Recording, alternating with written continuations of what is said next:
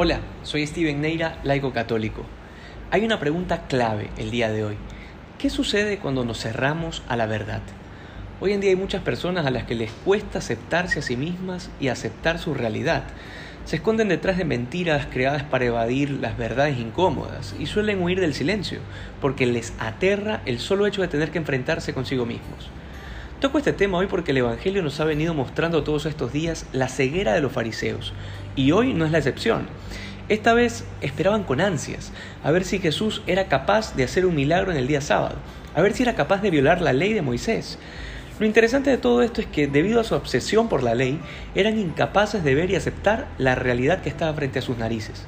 Es más, ni siquiera era tanto su obsesión por la ley el problema, sino la percepción de sí mismos, de sentirse seguros de su propia salvación, soberbios y cómodos por saberse la ley de memoria, una falsa valoración de sí mismo. Sin embargo, esto también nos sucede a nosotros cuando estamos frente a la verdad de Dios y de nosotros mismos. Verán, en lógica hay una falacia llamada ad hominem, que explica que hay personas que desvalorizan un argumento cuando quien lo dice no les cae bien o de alguna forma no es quien esperaban. Te pongo un ejemplo muy concreto.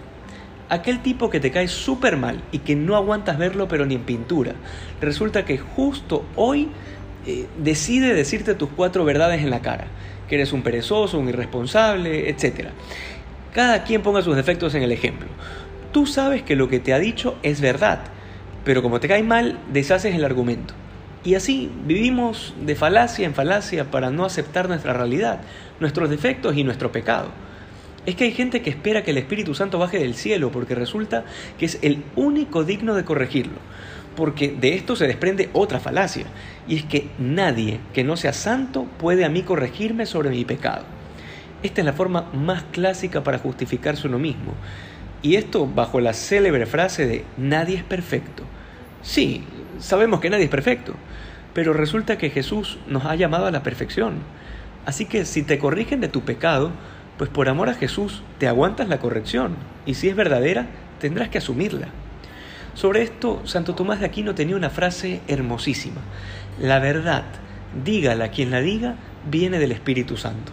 Es decir, no esperes que se abran los cielos y baje el Espíritu Santo en forma de paloma a corregirte, que no era Jesús en el bautismo del Jordán. El Espíritu Santo se manifiesta en la oración, pero también en la gente que nos rodea, y te aseguro que no solamente en los que nos caen bien.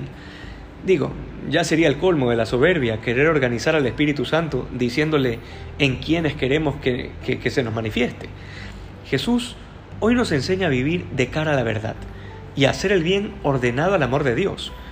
Que no nos pase como a los fariseos o como Pilato, que teniendo a Jesucristo en sus narices, le pregunta qué es la verdad. Hacer el bien implica vivir en la verdad. Que hoy seamos más santos que ayer y que podamos descubrir esa verdad en nosotros mismos, en Jesús, en la oración. Dios te bendiga.